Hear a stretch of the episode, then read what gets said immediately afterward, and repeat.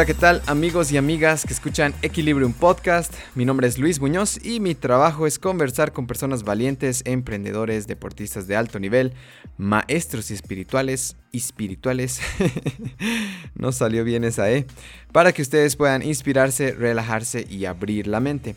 Si es su primera vez acá, Equilibrium es un podcast que les ayudará a encontrar respuestas, sentirse mejor, especialmente en bajones, e incluso sanar situaciones personales pendientes. Muchas conversaciones son completamente terapéuticas.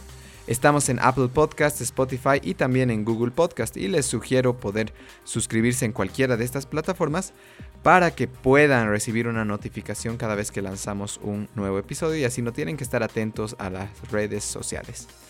Esta semana en Equilibrium, bueno, en cuanto a Equilibrium Yoga, seguimos trabajando, seguimos eh, atendiendo a las personas de momento de manera online. Entonces, sea donde sea que vivan, espero que se puedan animar a participar de las clases de yoga. Todos nuestros paquetes incluyen una clase de meditación y también una clase de teoría yogi. Entonces, no solo van a tener este beneficio de las asanas, sino van a tener algunos beneficios extra. Hacemos esto con muchísimo cariño. Tenemos al profe Osmel, también me pueden encontrar a mí en la clase de las 7 de la mañana. Y pues sean principiantes o no, creo que estamos haciendo un servicio súper completo para que ustedes lo puedan disfrutar. Pronto yo creo que a partir de las noticias eh, tenemos la idea de reabrir el estudio. Pero de momento las clases son online y creo que les pueden hacer muchísimo bien. Algo importante es que tenemos un horario de 9 a 10 de la mañana, martes y jueves, para mamás. Entonces, si es que tienen a su mamita muy estresada, muy tensa, eh, pásenla con nosotros. Yo creo que le podemos hacer mucho bien. Lo lindo de estas clases es que son en silla. Entonces, no importa que tengan mat, no importa si tienen elementos o qué sé yo. Lo único importante es que tengan una silla y creo que todos tenemos al menos una silla en casa. En cuanto al club de lectura, bueno, muchísimas personas saben que desde hace ya cuatro años eh, leer se ha vuelto algo eh, obligatorio tal vez en mi vida porque me da muchas respuestas hacia dónde caminar, qué hacer, me alivia también, me consuela, me hace cuestionar muchas cosas. Justo hemos leído hace poco eh, La Granja, La Granja Animal, perdón, Rebelión en la Granja también se llama en, en español. Y pucha, yo creo que más en este periodo de, que se vienen de elecciones, creo que es súper importante cuestionarnos, ¿no? Eh, ¿Qué hay detrás del sistema? ¿Qué hay detrás también de estos poderes? Muchas veces nos encontramos completamente ignorantes ante estas situaciones porque simplemente son incómodas, vemos eh, muchas cosas tal vez sucias, ¿no? Entre comillas. Y creo que si bien puede ser parte, ¿no? De la, lastimosamente, de la política hoy en día, también detrás estamos nosotros, ¿no? Que muchas veces ni siquiera nos acercamos a leer las propuestas. Es algo que, hace poco hablamos, ¿no? Con, una amiga Maggie en el club de lectura. Y creo que es importante al menos saber qué están queriendo hacer. Porque en el caso que lees y al menos decides, no solo estás votando en contra de alguien, estás votando a favor de un plan. Y en caso de que este plan no se esté ejecutando, si todos hemos leído, recién podemos gritar pero si ni siquiera hemos leído, pase lo que pase, que es lo común, estos, eh, vamos a decir, los futuros gobernantes, pues como no hay suficiente bulla, pueden hacer lo que quieran. Es un tema polémico, pero creo que Rebelión en la Granja les puede ayudar a, cuestionar justamente esto. Este mes estamos cambiando de libro, nos estamos yendo por un aspecto mucho más ah, sabroso para mí, que es la creatividad. Este mes vamos a leer Creatividad SA, Creativity Inc., Creatividad SA es un libro para profesionales que deseen llevar a sus equipos a cumbres más altas, un manual para cualquier lector que valore la originalidad y el primer viaje al centro neurálgico de Pixar Animation, a sus reuniones, sus evaluaciones de cierre de proyecto y las sesiones de Brain Trust de las que nacieron algunas de las películas más exitosas de la historia del cine. Es en el fondo un libro acerca de cómo se construye una cultura creativa, pero también, como afirma su autor, un reflejo de las ideas que creo que hacen aflorar lo mejor que llevamos dentro. Bueno, yo creo que todos han visto al menos Toy Story o han llorado con Coco eh, y justamente este libro nos va a ayudar a entender qué hay detrás, quiénes son las personas que están detrás de todo este proyecto, este maravilloso trabajo creativo que hace Pixar. Entonces, el autor es Ed Catmull, Si es que no lo han leído, anímense a leer con nosotros porque no solo van a leer de un ángulo, sino estar en el club de lectura les permite entender hasta los ángulos que ni siquiera vieron, que ni siquiera sabían que existían en el libro. Y aparte van a poder conocer nuevas personas. Eso es el club de lectura. En cuanto al club de escritura, bueno, como ya saben, eh, creemos que todas nuestras actividades deben ser terapéuticas, incluido este podcast. Y el club de escritura nació justamente así. El escribir les ayuda a canalizar, a profundizar a lugares donde no imaginaban que estaban dentro de ustedes y poder sacarlos, poder desfogarlos. Este mes vamos a tener una dinámica, aún no les adelanto del todo, pero vamos a hablar cómo la relación contigo mismo influye fuertemente en una relación de pareja. No importa si están solteros o en pareja, esta dinámica podría ayudarles a mejorar justamente esas relaciones externas, pero partiendo de uno mismo. Bueno, pues si es que se quieren inscribir a cualquiera de nuestras actividades, pueden revisar primero nuestro catálogo de WhatsApp Business al 769 28236 Si es que tuvieran alguna duda, pueden escribir ese mismo número, pero sin necesidad de escribir desde la comodidad de sus casas, pueden revisar nuestros catálogos, toda la información, costos, horarios y demás del yoga, del club de lectura y también del club de escritura. Bueno, no le doy más vueltas, vamos a presentar a mi invitada del día de hoy. Escuché de Sofía Darruda hace un año más o menos, cuando mi amiga Gaby Molina, organizadora del TEDx en Santa Cruz, me habló de su amiga Yogi, que organizaba retiros y pues de alguna manera que se parecía a lo que estábamos haciendo acá en Cocha. Y me sugirió que uniéramos fuerzas. Quizás todavía no lo hemos hecho físicamente, pero después de esta charla hemos unido algo más que nuestras fuerzas. Sofía Darruda es una de las profesores de yoga más reconocidas en Santa Cruz. Fundadora de Yoga Cósmica, Sophie se ha vuelto popular en las redes por su carisma, su dedicación y su gran enfoque en honrar la energía femenina. En esta charla no solo aprenderán, sino podrán sentir un corazón bondadoso y enfocado en servir a las personas. ¿De qué hablamos? El masajito que le hacía su abuelita, sus inicios en el yoga, perspectivas de éxito, ¿Por qué deberías respetar tu ciclo menstrual? Y esto, si bien pareciera un tema exclusivamente femenino, creo que es importante también para los hombres entender un poquito qué hay detrás de esto, hablarlo sin ningún tabú. Y creo que una de las características de esta charla es la libertad con la que hemos hablado. Y también un poquito hemos hablado de las turbulencias de su infancia y el aprendizaje que trajeron. A todos nos toca vivir diferentes turbulencias que de alguna manera crean quiénes somos nosotros.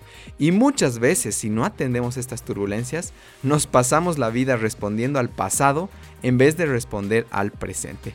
Muchísimas gracias a Gaby Molina y a Sebas McLean, que son mis contactos eh, para, esta, para que esta entrevista se diera.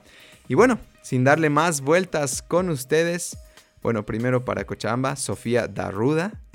Y para Santa Cruz, Sofía Darruda. Gracias. Querida Sofía, bienvenida a Equilibrium Podcast. De verdad un placer tenerte acá. Creo que eres unos, una de las referentes ahorita en, en Bolivia del yoga y de verdad que, que te admiro muchísimo hoy. Y gracias por aceptar estar acá. Gracias Luis a vos por esta hermosa invitación. Me siento muy honrada, muy agradecida y chocha de poder compartir contigo. Tremendo. Mira, quisiera comenzar tal vez antes de las preguntas que he planteado. Eh, ¿qué, ¿qué, ha empezado a cambiar? Eh, no, sabes que no me voy a meter en el yoga porque tengo mi pregunta del yoga. ¿Para qué voy a entrar ahí?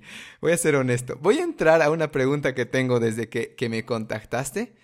Y quería, mira, yo creo que soy muy, no sé, me, puse muy abrumador, te contactaste yo directo, hola Sofi, quiero estar que estés en Equilibrio, un podcast y demás. Quería saber y preguntarte así eh, grabado, eh, ¿había algo que querías pedirme, preguntarme, decirme simplemente? Porque me gustaría saber eso. Simplemente eh, un buen amigo mío me habló de ti, me dijo que tú hacías yoga, que tenías tu podcast y que también trabajabas para el bien, para el servicio de otros como yo. Y simplemente me dio curiosidad de, de entrar en contacto contigo porque me parece muy hermoso poder generar comunidad o tener contacto con otras personas de tu mismo país que están haciendo la misma labor o que tienen las mismas ganas de ayudar a los otros. Eh, sin nada a cambio más que pasar todo ese conocimiento que tenemos. Entonces simplemente era como un entrar en contacto y tú me diste un gran, un gran regalo invitándome a estar aquí. Ok, gracias, sí, perdón por eso. Yo recién luego tomé conciencia y dije, pucha, la he atropellado a la Sofi, ni siquiera le he dejado decir algo más y hoy quiero que estés en equilibrio. Entonces, bueno, te lo digo porque era mi emoción de que estés acá. Entonces, mira, vamos a comenzar. Realmente eh, me, encantaría saber un poquito más, obviamente, si nos lo permites. Estaba husmeando tu, tu Instagram, como, como siempre lo hago con los invitados. Y me encontré con, esto, con este mensaje hermoso, ¿no? En una foto donde estás en tu charla TEDx y decía esta frase, último masajito cósmico de, mi abuelita.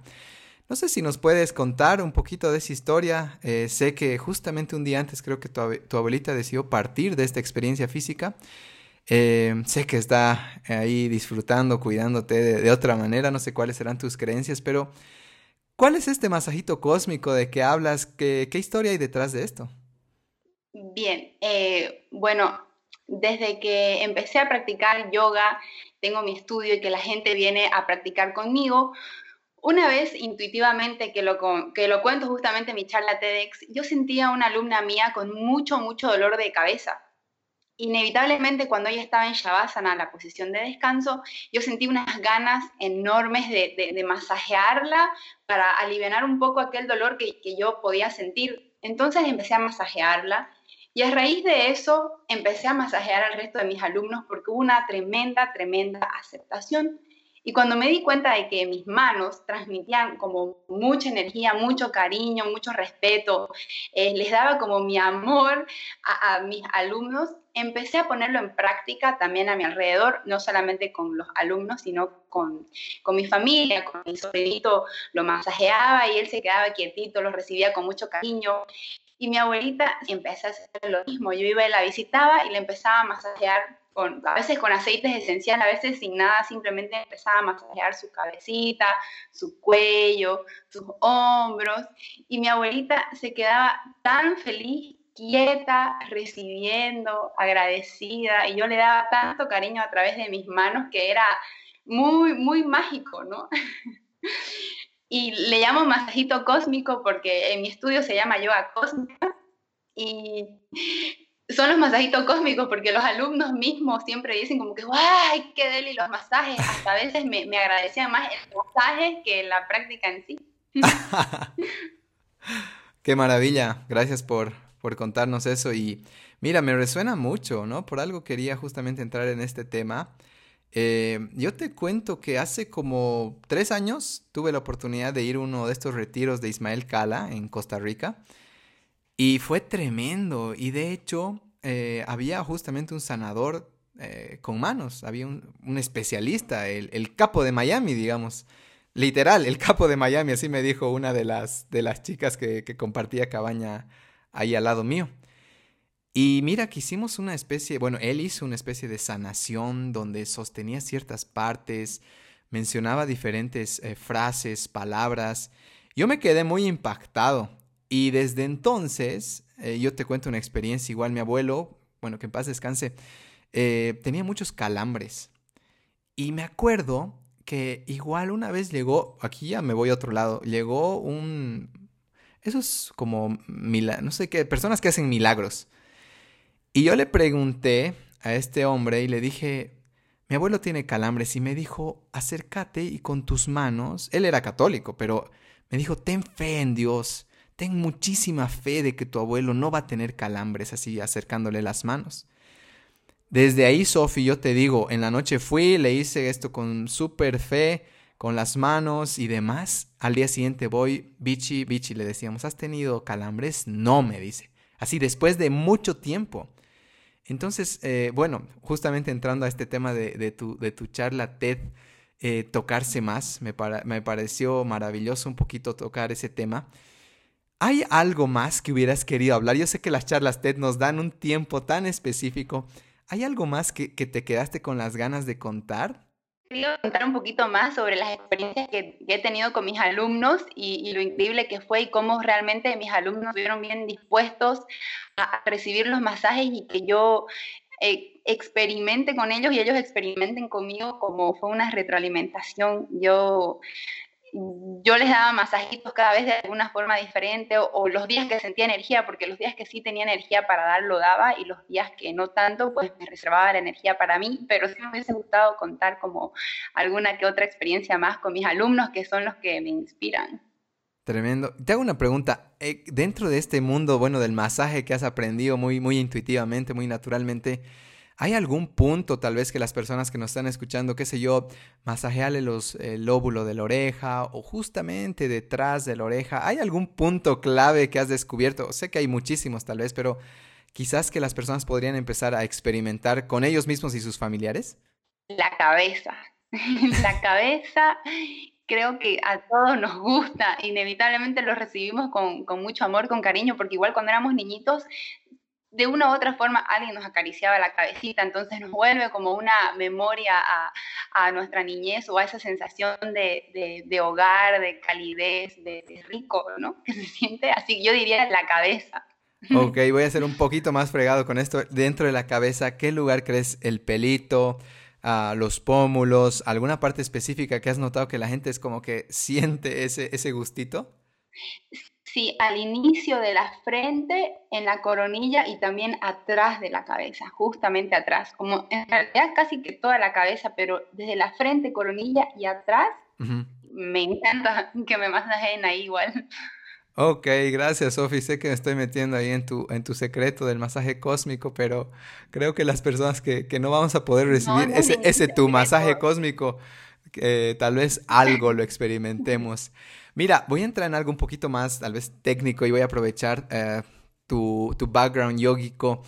Eh, ¿Cómo manejas eh, los nervios antes de entrar a hablar? ¿Tienes alguna especie de, qué sé yo, hasta un mantra? alguna respiración específica que realizas, algo que te sirve, es algo que muchas personas lidian, ¿no? Antes de dar una charla, de presentar un proyecto, ¿algo a ti te sirve en especial? No sé si esa noche en especial algo te nació a hacer. La noche del TDX. Sí. Em, bueno, en, en, realidad yo antes de entrar al camino del yoga, antes de que el yoga me encontrase a mí, yo soy actriz de teatro. Así mm. que en realidad yo disfruto mucho hablar en público, como que, me encanta estar con la gente. Entonces, de por sí, no tengo nervios al entrar en contacto con el público o con mis alumnos en este caso, sino más bien que lo disfruto y es algo que realmente tengo ganas de hacer. Lo que sí hago es activo mi energía para poder dar todo lo que tengo para poder estar presente y atenta a mi clase. Y en la charla TDX, pues hice lo mismo. Y como a mí me pasó aquel incidente de que eh, yo daba la charla TDX un sábado a las 10 de la mañana y viernes en la noche, que de hecho yo venía manejando, saliendo de un lugar como 11 de la noche, suena mi teléfono, contesto por Bluetooth y ahí me dan la noticia de que mi abuelita había muerto. Entonces, en sí, la charla TEDx luego la vi eh, dos días después, gracias al equipo eh, TED que me dio la oportunidad, y fue una charla en la que había muy poquita gente, así que muevo un poco las caderas, estiro los brazos, muevo los hombros y listo. Salgo a hacer la charla o salgo a dar clase o, o salgo a mis clases, mis talleres de sanación. Ok, muchas gracias por eso. Mira, eh, tal vez entonces cambie un poquito mi pregunta, la adapto. ¿Cómo lidias con este tipo de, eventos? Eh, sé que tu background yogico igual te debe dar cierta perspectiva. ¿Qué hay dentro tuyo cuando, qué pasa dentro tuyo cuando recibiste esa noticia? ¿O cómo lo manejas inicialmente? ¿Cómo lo digieres? Tal vez es la pregunta. En principio me entró la negación. Dije, no, no puede ser, ella está viva. Y de ahí, unos minutos después, sentí, dije, no, Novelita se ha ido y, y su cuerpo está en la tierra, recién se extendiendo su alma y lo puedo sentir. Me entró mucha, mucha, mucha tristeza y con, me entró un poquito de culpa, ¿por qué no, por qué no tuve tiempo con ella? ¿Por qué no ¿por qué no hice cosas? Porque siempre está esta idea del debería o el por qué y la culpa. Y luego de llorar un buen rato, senté a respirar y me di cuenta que en realidad no, que mi abuelita sabía de lo mucho que yo la amaba y que yo realmente le di todo el tiempo y todo lo que ella deseaba. Ok. Y por ese lado me entró la tranquilidad, pero la tristeza sí estuvo conmigo muchos días. Ok, muchas gracias. Sí, no, creo que es natural y está, está bueno eh, dejarse sentir. Eso el otro día igual hablaba en otro podcast que qué importante es, ok, está la tristeza, en vez de negarla, la acepto y me zambullo en esa tristeza. No porque esté, no porque quiera destruirme ni esté como que en un estado totalmente de desesperación, sino porque permito a mi cuerpo digerir lo que está sucediéndole para que justamente no se posponga este dolor, porque al final creo que se pospone, ¿no? Si no lo digerimos ese rato. Exacto, y yo fue así, me entregué a la tristeza, estuve muy presente, de hecho, en el, en el velorio, que mi abuelita era católica, entonces hizo el velorio católico, con, todas las de la ley. Yo estoy muy presente, mm, llorando mucho, muy, muy triste, pero presente. La tristeza me duró unos cuatro o cinco días hasta que con amor y, con mucho respeto solté y empecé a, conectar con ella de otras formas, ¿no? A saber de que mi abuelita siempre va a estar en mí porque es mi linaje directo y que yo voy a contar siempre con su sabiduría, con sus enseñanzas que me van a acompañar de por vida. Qué lindo. Gracias, gracias por contar eso. De verdad que, que lo aprecio, ¿no? Eh, yo igual te cuento que perdí ya a todos mis abuelitos y algo que siempre tengo en mente y, y le digo a las personas que tienen abuelitos es que si los tienen es un refugio. Aprovechen ese refugio lo más que puedan porque luego no hay. Y sabes cómo me di cuenta, estaba en un momento un poco doloroso, una situación así con, la, con el nudo en la garganta, si quieres, y me acuerdo pensar así naturalmente, voy a ir donde mi papá Darío y ya no está. Y fue como, guay, ¿no?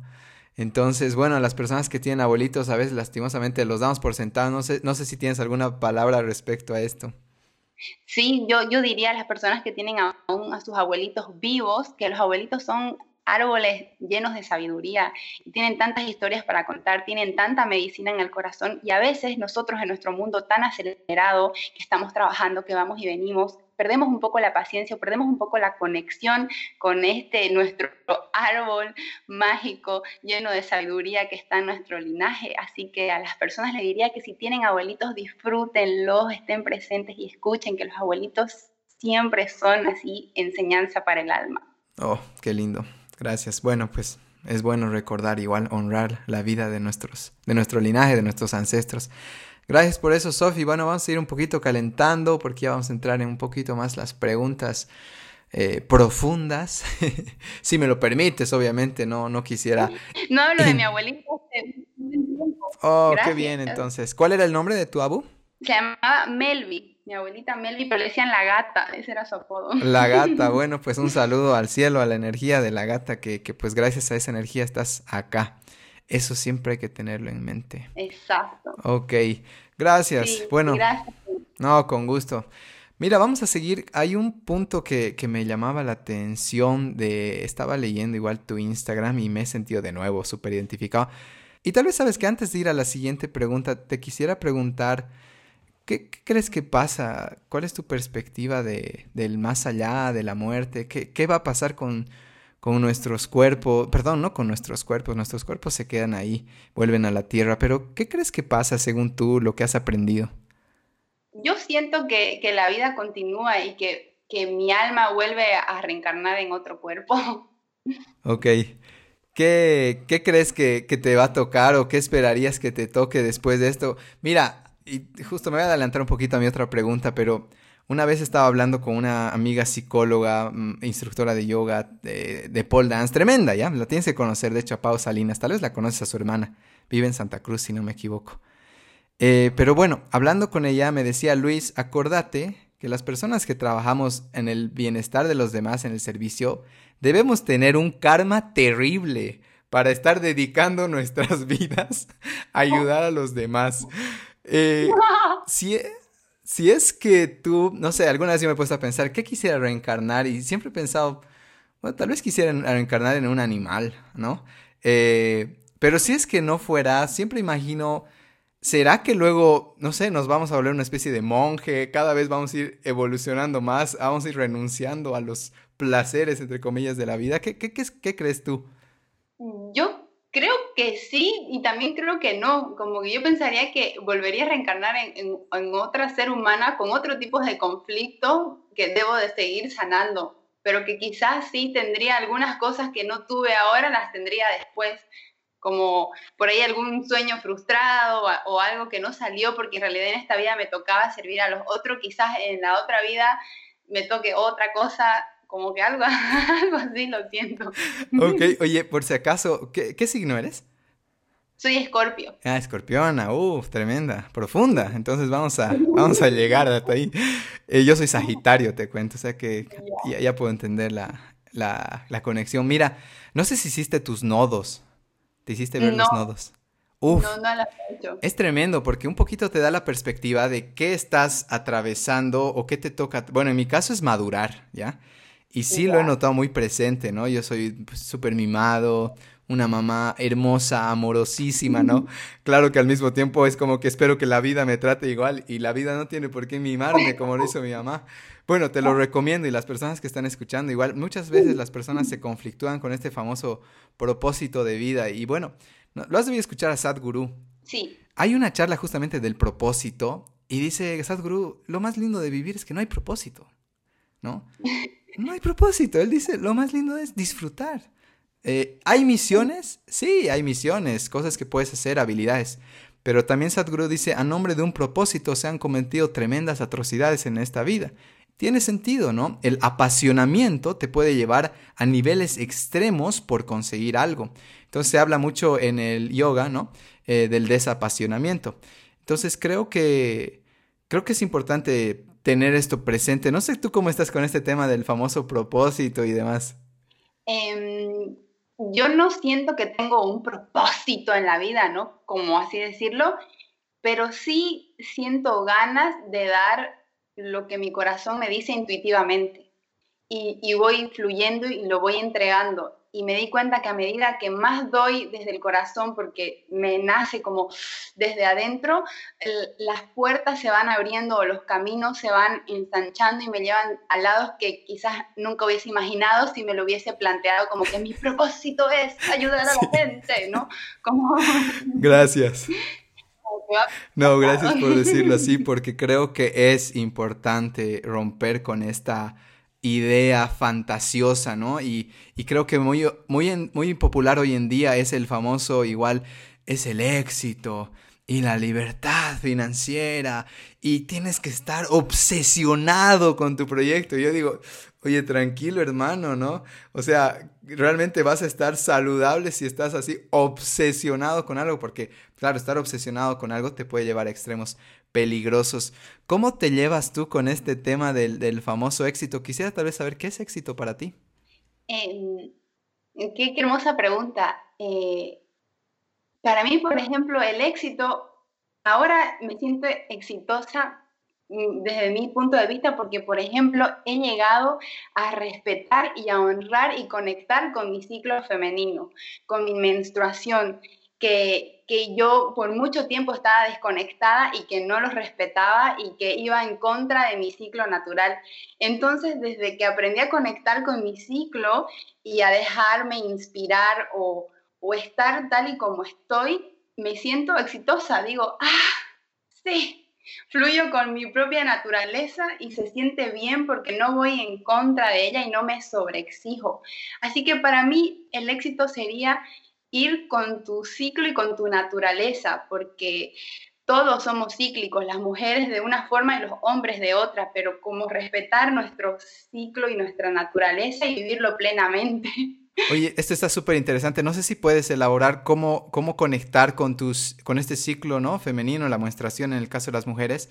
Eh, ¿qué o sea, si puedes ser un poquito más específica, ¿qué pasos prácticos o qué cosas has hecho para conectar con esto?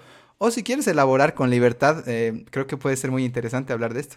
Eh, bien, actualmente nosotras las mujeres vivimos en un mundo en que nos hemos puesto súper productivas, hacer mucho, estar constantemente en acción. O en mi caso personal, yo empecé a dejar mi energía femenina de un lado y a tener mi energía masculina muy activa. ¿Por qué? Porque la energía masculina es la acción.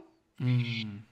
Y yo, como Sofi mujer, solo accionaba. Yo iba todo el día, pum, pum, pum, duro, duro, duro, duro, duro, duro, duro, duro, duro. No importaba en qué fase lunar, en qué ciclo, en qué parte de mi ciclo estaba yo.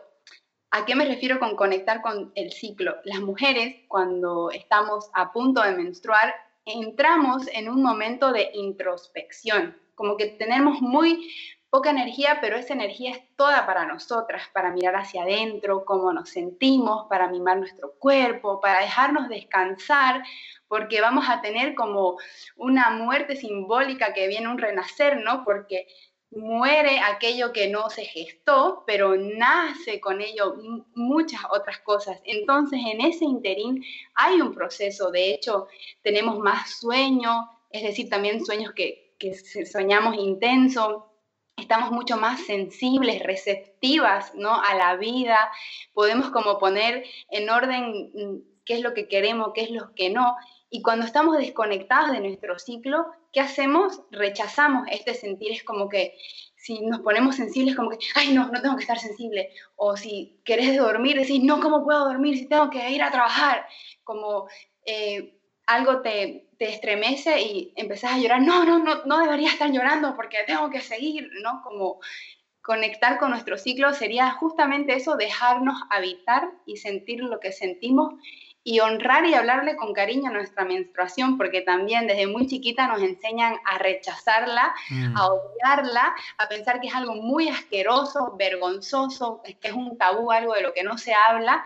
Entonces, como a revertir todas estas creencias y honrar realmente nuestro periodo, porque gracias a él somos mujeres creadoras, no solo de vida, sino de, de proyectos, de amor, de, de todo, ¿no? Tremendo. Gracias por compartir eso. Eh, de nuevo, creo que escuchar el cuerpo, ¿no? Se repite. Y en el caso de los hombres, ¿qué hacemos, Sofi? Porque, bueno, nosotros no menstruamos. Pero, ¿Qué, sugieres? Para mí los hombres, las mujeres estamos alineadas con la luna. Para mí los hombres están alineados con el sol. Y el sol también es el que hace, hace crecer las plantas, el que alimenta la tierra. Y el sol también hace el cambio de estaciones, invierno, verano, primavera.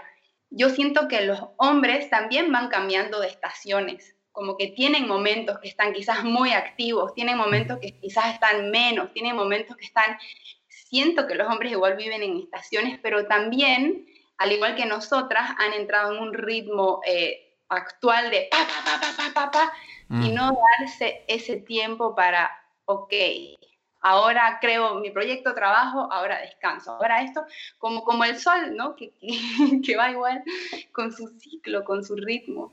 Ok, gracias por eso, sí, lo voy a tener en cuenta. Yo la verdad es que, igual como dices, soy alguien un poco muy, muy pilas, de que quiere, quiere seguir y quiere, no, no, no, no le cuesta parar, ¿no? Eh, puedo descansar muy bien, pero cuando empiezo a trabajar y es como que los proyectos quiero que, salgan a la luz, uff, de verdad que a ratos no lo escucho, o sea que gracias por ese recordatorio. Mira, ya entrando un, un tema, justamente, mira esta Sofi maravillosa, llena de conocimiento y sabiduría. Yo sé que todos empezamos en un nivel un poquito más eh, básico y atrás y justamente quería entrar a eso. Eh, ¿Cómo era la Sofi de niña? Quizás cómo era la, la Sofi de adolescente, cuáles eran los principales obstáculos que se encuentra, con qué le costó eh, lidiar y trabajar. Mira, yo, yo realmente tengo una teoría de que todos tenemos, o perdón, las personas que estamos muy relacionadas al bienestar, al yoga y demás, es porque también hemos tenido un punto de quiebre, ansiedad, depresión. Hay algo ahí, tal vez, o si quieres contarnos un poquito de tu infancia, creo que también Don Pipa ahí resuena. Eh, he hecho mi investigación. Eh, si quieres lecciones de, tu papá, de alguien que haya estado en el proceso de la crianza, sé libre. Eh, bueno, tuve una infancia muy feliz, de hecho. Era una niña muy feliz, reilona, juguetona, siempre fui el payaso como de la familia, porque siempre fui sinvergüenza, como que soy sinvergüenza, entonces como chica era bien juguetona tuve una niñez muy, muy feliz, vivía con mi mamá, con mi nana, vivía también con mi abuelita, mi abuelito, como que tenía una familia bien grande. Y mis padres se separaron cuando yo era chiquita, así que tenía dos familias muy grandes de, diferentes lados, entonces como que la familia siempre estuvo cerca. la turbulencia, por así decirlo, empezó como a mi adolescencia, 12, 13 años, cuando mi mamá eh, se casó con su expareja y mi relación con aquel señor no, no era muy buena. Entonces ahí empezó mi turbulencia, ¿no? Empezaron como mis enseñanzas, empezaron mis aprendizajes y mm, lo que en realidad me llevó a mí a la práctica del yoga fue, fue yo me enamoré de, un chico y me tuve que venir, venir a vivir a Bolivia, es decir, volver. Yo vivía con él en Argentina y nos tuvimos que separar por, por otras cuestiones y con el tiempo a mí me costaba sanar e, ese extrañamiento y yo realmente necesitaba sanar porque si no, no iba a avanzar y nada iba a poder florecer porque tenía como una pequeña piedrita en el corazón. Empecé con la práctica del yoga y la práctica me, me expandió, me sanó, me centró y de ahí se me abrieron las puertas. Ok, qué lindo, qué lindo llegar así. Eh, mira, voy a ir un poquito, unos pasos atrás, porque creo que puede servir a muchos. Eh, es muy común, ¿no? Yo también recibo personas, ¿no? Para escucharlas y demás, o, en el club de lectura, y es muy común esta situación que, que, te ha tocado vivir del, qué sé yo, la nueva pareja, la nueva figura masculina muchas veces, eh, la nueva autoridad a veces incluso. ¿Qué, ¿Qué, te ha servido para digerir también ese, ese conflicto que te tocó vivir? me enseñó a poner límites. Me enseñó a decir, no, no estoy de acuerdo con esto, te respeto mucho, pero yo no estoy de acuerdo con esto y no lo voy a dejar pasar porque mi ser siente que no, no, no debe de ser así. Entonces me enseñó muchísimo a poner límites, pero me enseñó también a ponerlos desde el amor, porque claramente yo en mi adolescencia, 14, 15 años, yo hacía unos berrinches o hacía unos dramas o na, na, na, na, que, que ese no es el camino, no es la forma. Comprendo de que era adolescente, comprendo de que uno está lleno de hormonas, comprendo que uno es como pasional, pero también me enseñó a que a poner límites, pero desde el amor, desde la como presencia e integridad. Ok, gracias por eso. No, los límites. Eh, yo les doy una tarea a todos los que están escuchando. Digan no a todo lo que les pidan esta semana y van a aprender de límites, porque a veces podemos ser muy complacientes, demasiado. Y a veces ir al otro extremo, uff, yo tenía una, una clientita que venía, he dicho no a todo y me han mirado raro, pero me he sentido bien, me decía, ¿no? Entonces, pues pueden hacer la prueba. Mira, voy a dar un pasito atrás también. En este tema, si bien el yoga te ayuda a sanar, a lidiar con, esta, con este recuerdo hermoso, ¿hay alguna palabra, algún maestro, alguna frase que, que fue como, ay, esto sí me alivia, esta perspectiva? Hay muchísimas personas trancadas, ¿no? Pensando que ese era el amor. ¿Qué, ¿Ha habido algo así, algún recurso en especial o una persona?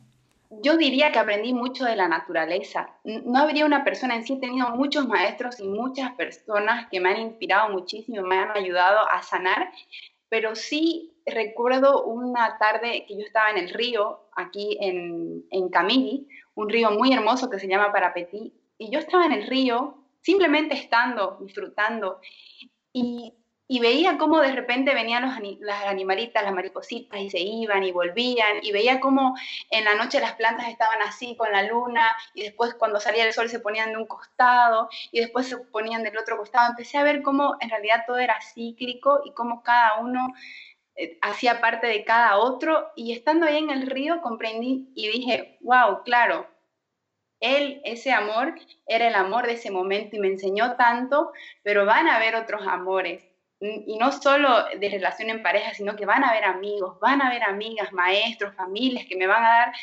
tanto amor y que yo también voy a dar amor, pero es todo en su momento y es todo cíclico, como que todo da vueltas, va y viene, y este para siempre de que nos han enseñado, ah. me di cuenta que en realidad no existe, porque todo da vueltas y hay que vivirlo y disfrutarlo a ese momento y si uno tiene una pareja también, como en la naturaleza misma, las semillas hay que regarlas, hay que cuidarlas.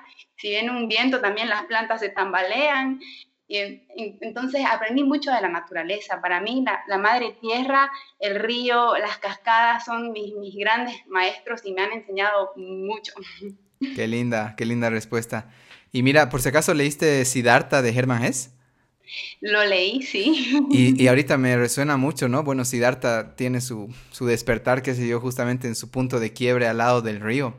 Y me haces pensar, ¿no? Cómo un río te puede enseñar tanto. Estando cerca del cuerpo de agua, ¿cuánta luz te puede dar? Entonces, qué sé yo, alguien si está escuchando esto y está con muchos conflictos, busque un río cercano, siéntese, no, no, no busque la respuesta necesariamente, sino simplemente deje que la respuesta llegue, porque creo que justamente es esa fluidez del río, ¿no? el agua que representa nuestras emociones, de alguna manera por ahí, por ahí te salpica la respuesta. Entonces, gracias Sofi, qué lindo. No, gracias a ti. O incluso entrarse a la ducha. No mm. con el fin de ducharse, sino entrarse a la ducha y conectar con el agua si no tenemos la posibilidad de un río o una cascada. Como entrar a la ducha y ver qué, qué, qué, fluye. Está bueno eso. Y mira, te, te, comparto algo que justamente hoy di clases a las 7 de la mañana. Y no sé, me nació de la nada decir, ¿no? Tú ubicas que a veces uno conecta con algo que le dice las palabras, así que ni, ni sabe de dónde están saliendo, pero está saliendo una, una, una sabiduría. Y justo hoy eh, me enfoqué en asanas para sahasrara, para séptimo chakra. Y mira que yo estaba en posición fetal y me puse a pensar, o sea, estábamos todos en posición fetal. Y me puse a pensar, no, posición fetal tiene mucho que ver con el lugar más seguro de la tierra, que es el vientre materno. Y me puse a pensar, ¿no? Como por ejemplo cuando alguien está en crisis, eh, y en las películas se ve, ¿no? Exageradamente, la persona en posición fetal en la ducha. Y me hace pensar cómo tal vez esa situación, ¿no? Súper dramática, pero real, es el agua combinada con esa posición ¿no? El líquido de la placenta, de alguna manera puedes sanar tal vez a través de esa posición que es muy, muy relajante, muy, muy, muy exquisita, ¿no? Para el cuerpo. No sé qué piensas de esto, pero se me prendió esta mañana y dije, lo voy a decir más en las clases. Absolutamente, ¿no? Igual eh, el agua ha sido nuestro primer hogar porque dentro del, del, útero de nuestra mamá estamos rodeados de líquido ¿no? Entonces sí tenemos una conexión con el agua y la posición fetal porque hemos estado en esa posición muchos meses de nuestra vida. Entonces lo voy a probar porque en general en el agua estoy sentadita o paradita, así que voy a probar lo de la posición fetal y te dejaré saber. Me mandas un WhatsApp a ver qué tal. gracias, Sofi, gracias por esa apertura mira, siguiendo con mis preguntas, había el, estaba husmeando igual en tu Insta y siempre voy al principio, ¿ya? Lo hago desde el corazón y del amor por, por el fin de, de, informar. Había esta frase que me imagino que estabas en Buenos Aires por el hashtag y decía, en mí hay algo insaciado, insaciable que quiere hablar. No sé si nos permites entrar a ese momento de tu vida, 2015 más o menos. ¿Qué era ese insaciable? ¿Ya estás saciado? Eh, si es que te animas, ¿no? Bueno, en ese momento sí estaba en la búsqueda, como que sentía que tenía un fuego interno que necesitaba como arder, como quemar, y estaba, me sentí insaciada porque no sabía qué era, no sabía qué, qué, por dónde canalizar esa energía. Entonces me sentía como insaciada, como que tenía hambre, pero en realidad el hambre era porque tenía como una energía, un fuego ardiendo. Ok, ¿y qué hiciste a continuación? Si podemos saber. Fluí con, me dejé llevar, dejé de controlar tanto, porque también yo estaba buscando respuesta, buscando respuesta, buscando, y no llegaron las respuestas al momento que dije, ah, ya, dejo de buscar, empezó a fluir todo y, y empezó mi camino. Qué lindo. Sabes que me resuena mucho la frase de Siddhartha, justo dejar de buscar para comenzar a encontrar el rato que tú dejas de buscar es como que miras a lo que hay, ¿no? Por eso es tan importante agradecer. Tú no puedes agradecer. Agradezco porque en dos años voy a estar casado o casada, ¿no? No puedes, no hay manera. Entonces agradecer tampoco, eh, agradecer se da en este momento. Entonces te confronta con las cosas que existen. Y eso te da un sentimiento, ¿no? De muy agradable, muy satisfactorio. Yo te comparto una herramienta que que me acuerdo que era, la utilicé, me salió naturalmente para los momentos bajos. Estaba así como en un momento así bajo, te que a veces, qué sé yo, la energía simplemente no, no quiere llevarte ese éxtasis. Y me acuerdo que yo naturalmente dije, ok, me voy a regalar lo que tengo. Entonces entraba a mi cuarto, Luis, te regalo esta cama maravillosa para que descanses, te regalo estos libros para que los leas, los disfrutes, te regalo esta computadora para que puedas crear. Ese celular que está en tu bolsillo también te lo regalo porque te va a servir para conectar con otras. O sea, obviamente eran cosas que yo ya las tenía, pero a veces el volvernos o el reconocer que las tenemos como un regalo, wow, era como si mi energía, wow, tengo todo, ¿por qué? ¿Qué pasó? ¿Por qué estoy en este bajón? Entonces, no sé cómo, cómo estás con la gratitud en este momento de tu vida, ¿de qué te sientes agradecida? Ay, bueno, yo estoy muy agradecida, la verdad. Eh, hace, hace un buen par de años que estoy muy agradecida naturalmente, me siento agradecida por mi casita, mi camita, el agua caliente que tengo, me siento agradecida por, por mi corazón que está tan abierto y receptivo, porque mucho tiempo mi corazón tuvo una gran coraza que no me permitía fluir. Y estoy tan agradecida que, que por esos heridas y dolores mi corazón se abrió y estoy receptiva a, a la vida, así que estoy muy agradecida por mi corazón abierto. Estoy muy agradecida por mi, mi familia, mi papá, mi mamá, mi estudio de yoga, Vero que da clases de yoga conmigo, mis alumnos. Estoy agradecida por Instagram también, que es una herramienta que, que, me ayuda mucho a poder transmitir lo que, lo que deseo, lo que me nace. Muy agradecida con esta entrevista también, muy, muy agradecida con todo. Realmente me has encontrado un momento de mucha gratitud e incluso yo la gratitud siempre es mi, mi, fiel compañera porque cuando estoy pasando malos momentos igual sigo siendo agradecida naturalmente, igual estoy en mi cama triste, llorando o lo que fuera, pero ay, estoy en mi cama, tengo muchas cosas aún por qué vivir.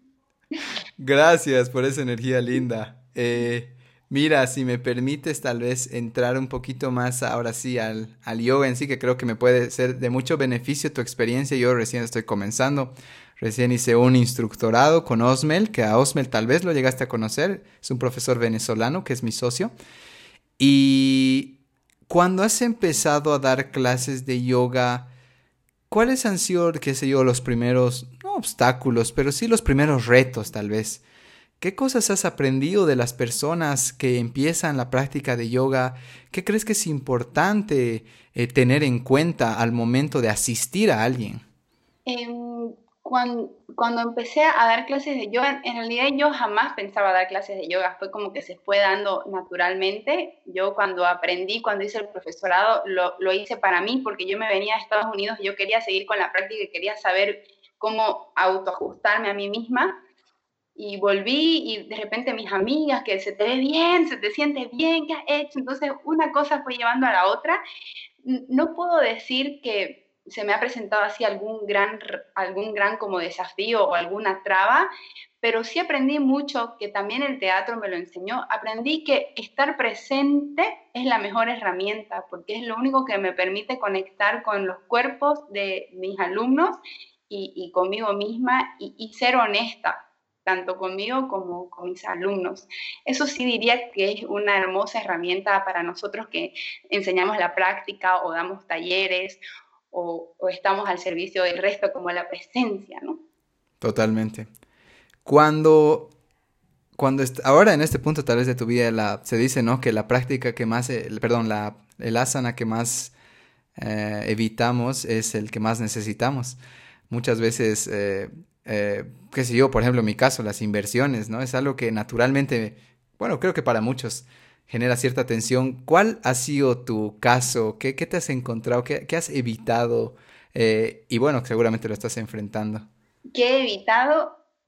A mí las posturas que más desafíos me causan son las de apertura de cadera como que ahí siento una resistencia porque a veces siento un poquito de dolor y, quiero estar muy cómoda. Digo, ay, estoy incómoda y me quiero salir de la incomodidad y, en, realidad tenemos que aprender a evitar esa incomodidad para que luego nos distendamos. Entonces podría decir que las posturas que a veces digo son, son las que abrimos mucho las caderas. Ok. Mira, ahorita me has hecho pensar igual en mi, en mi Tanasana, que es una pena, ¿ya? Lo amo, pero es una pena visualmente. Qué sé yo, Dios me dio unos isquiotibiales tan difíciles de, de extender que yo te digo, pareciera que me quedo, ¿no? Dandasana, que es la postura del bastón, pareciera que... Ese es mi Tanasana, por ejemplo.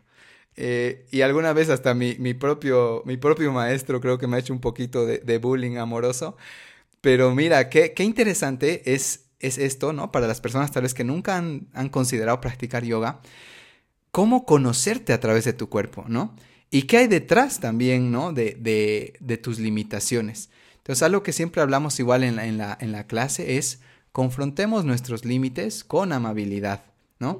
Porque tendemos en la vida cotidiana, creo que es muy fácil darnos palo, ah, hacemos caer algo, o somos torpes, o somos malos, podemos ser muy fácilmente malos con nosotros mismos. Entonces creo que la práctica te ayuda justamente a soltar esos posibles o a enfrentarlos. Entonces, eh, gracias, gracias por, por mencionar eso. Y bueno, tengo igual como sé que terminas en Santa Cruz y demás, eh, ¿cómo te está yendo con todo este tema de tus redes sociales? ¿Cómo está haciendo la gente en Santa Cruz por allá de receptiva? ¿Qué has encontrado que sirve para decirles, hey, esto te puede ayudar? O simplemente dejas que la vida haga su trabajo y que lleguen las personas. ¿Qué has encontrado efectivo para compartir lo que sabes? Eh, lo que he encontrado efectivo es que cuando soy yo misma es cuando mejor fluyen las cosas, cuando realmente hablo desde el corazón y hablo desde, desde lo que siento sin esperar nada a cambio, las cosas fluyen. Y, y trato siempre de ser yo misma. De hecho, hice un retiro virtual en la, en la cuarentena, tres semanas me fui, porque me pasó que me sobrecargué de las redes y mm. sentí que, que estaba siendo muy influenciada y dije, no voy a desconectar para volver a conectar con, lo que, con mi esencia y con lo que yo quiero transmitir, lo que Sofi cósmica quiere decir y no, no dejarme afectar, porque fácilmente podemos como tener influencias, que no está mal inspirarse, pero no quería perder mi esencia y lo que yo realmente quiero decir. Así que yo diría que lo mejor es siempre ser uno mismo y, transmitir desde el corazón. Eso, sí, no, es algo que yo también he, he aprendido a la fuerza. ¿Sabes qué? En el primer podcast que yo tenía, yo, yo empecé en el podcasting hace cuatro años, tenía otro podcast que se llamaba Tú también puedes. Y yo sonaba de falso, ya, y ahora me, me, río, digamos, pero entiendo también de dónde venía eso. Y una vez igual lo escuché en otro podcast. Cuando tú estás encontrando tu voz, muchas veces vas a sonar como las voces que te inspiran, ¿no? Entonces empiezas a construirte a partir de diferentes voces. Pero llega un punto tal vez de saturación donde entiendo de este, este como, ah, ¿no? Estoy perdiendo un poquito esta autenticidad. Y más con el pinche algoritmo de Instagram que de repente todo el mundo te habla y que tienes que subir esto y que tiene que haber personas en tus stories y aparte hay contenido informativo de venta. Ay, no. Yo te digo, las redes sociales tienen la capacidad de saturarnos, ¿no? Y bueno, como tú tienes estos retiros, nosotros acá justamente en Cocha tenemos estos campamentos de desintoxicación digital. Y te cuento una anécdota, eh, varias anécdotas en realidad. Siempre que estamos volviendo en el bus, cuando falta dos horas, les damos a los participantes la opción de que les devolvamos su celu. Yo te digo, el 80% no quiere su celu. Están sintiéndose tan bien mirando el paisaje, mirando la ventana, cantan como niños, ¿no? De, de, excursión, así cantan, bailan ahí atrás y demás, conectan. Entonces, ahorita las personas que estamos en redes sociales estamos intoxicadas. Creemos que no, pero sí lo estamos.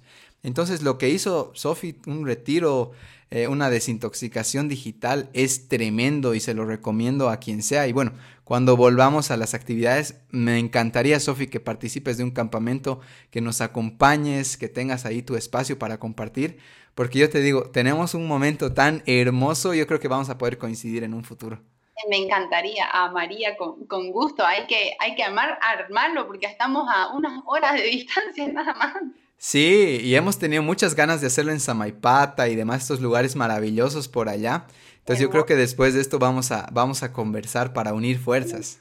Sí, sería hermoso porque igual nosotras hemos hecho retiros en Samaipata, retiros aquí en la ciudad en un lugar muy lindo y es, es muy enriquecedor, ¿no? Porque nos aprendemos de todos y nos damos un momento solo para nosotros.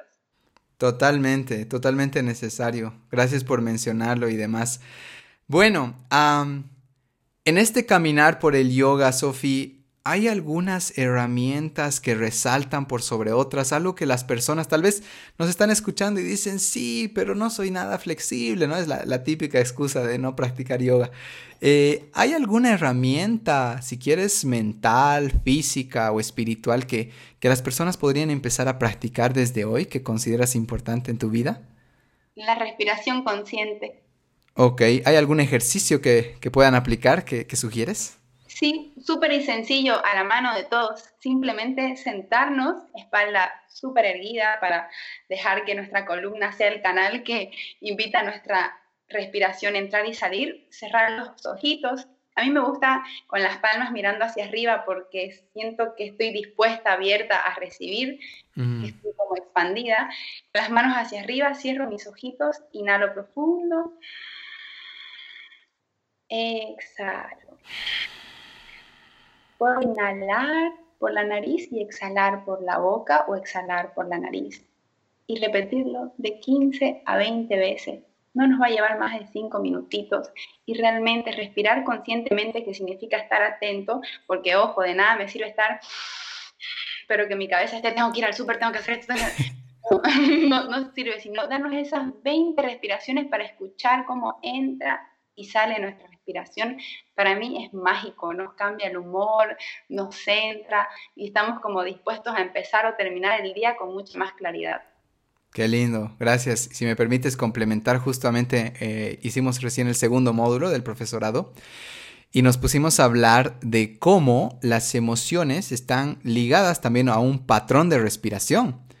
Entonces, de repente, si tú empiezas a practicar la respiración consciente, cuando suceda un evento, que sé yo, te sientas muy ansioso, puedas identificar que tu respiración está a un ritmo eh, entrecortado, acelerado, ¿no? Entonces puedas decir, ok, si mis emociones están ligadas a un patrón de respiración,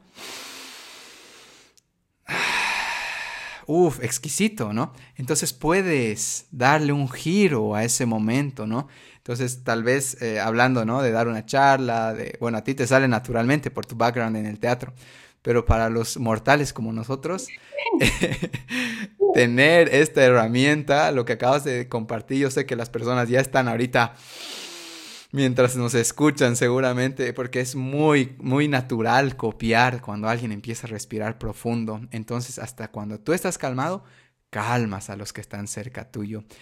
Sofi, yendo ya casi cerrando, mira una pena, pero bueno, eh, otra otra nos, nos juntaremos. Yo, yo, quisiera tener mi práctica contigo, seguramente vamos a coincidir. ¿Cuál es tu ritual? ¿Qué, qué dices, perdón? Yo también contigo. Seguro que sí, seguro que sí, Sofi. ¿Cuál es tu ritual matutino, Sofi? ¿Cómo, ¿Cómo se despierta? ¿Cómo se pronuncia tu apellido, Sofi? Quería preguntarte eso al principio y se me fue.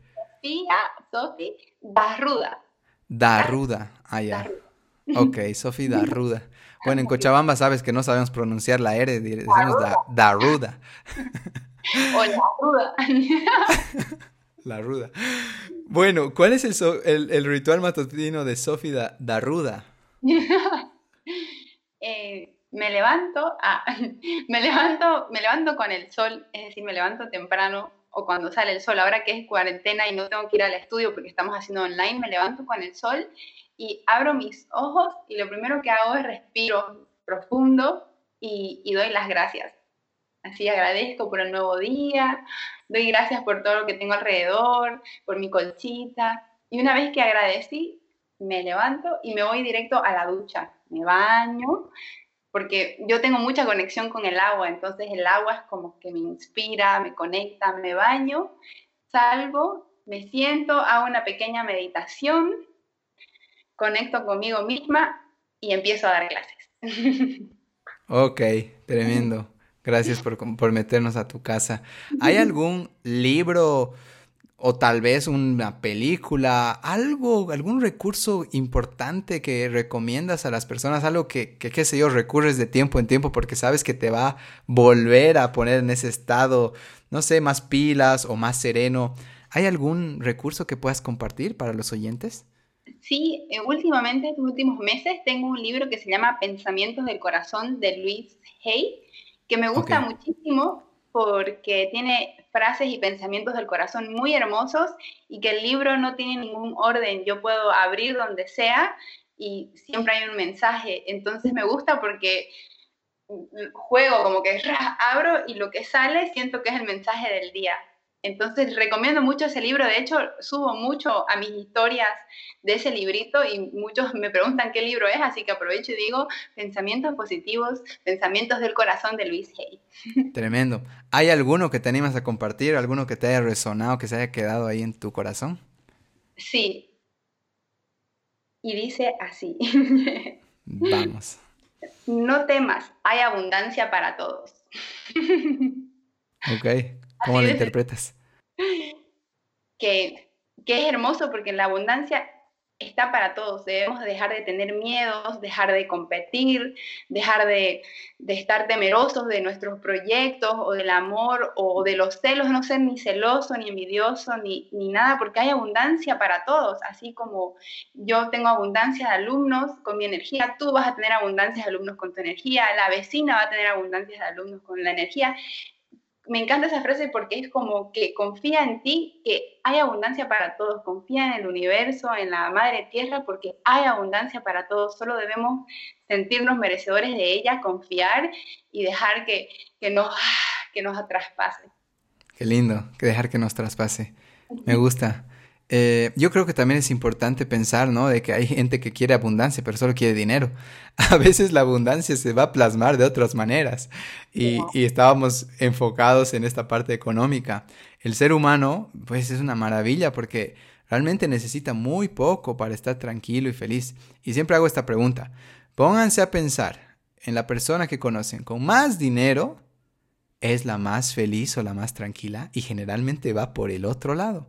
Porque la energía económica, no digo que es buena o mala, si es que está en un exceso y no está bien controlada, es contraproducente. Porque ¿qué pasa en la cabeza de la persona? Puedo perderlo, necesito más, ¿no? Eh, quieren mi dinero, me hablan por mi dinero. Entonces creo que es súper importante entender que esta energía económica hay que equilibrarla. Y si no te ha llegado tanto, tal vez es porque también no es tu momento, porque se te va a disparar la energía, vas a estar más bien estresado y ansioso por perderlo. También puede ser, claro, y cuando hablamos de abundancia, no es solo la energía monetaria, ¿no? sino abundancia en amor, en amigos. Eso en comida, en calor, en como abundancia en todas sus formas. Y me gusta mucho porque no, me, es como que confía que, que, hay para todos y deja de mirar al vecino o de criticar o de lo que fuera, porque hay para todos, como que no os preocupéis que, que tenemos para todos. Realmente, hay para todos. Dejen de competir tan ferozmente, solo, solo de hace doler más. mira, yendo, yendo a cerrar la entrevista, querida Sofía, ¿hay algún proyecto que quieras compartir, que estés trabajando, quisieras que la gente se entere, aprovecharemos también este espacio para que la gente pueda conocerte.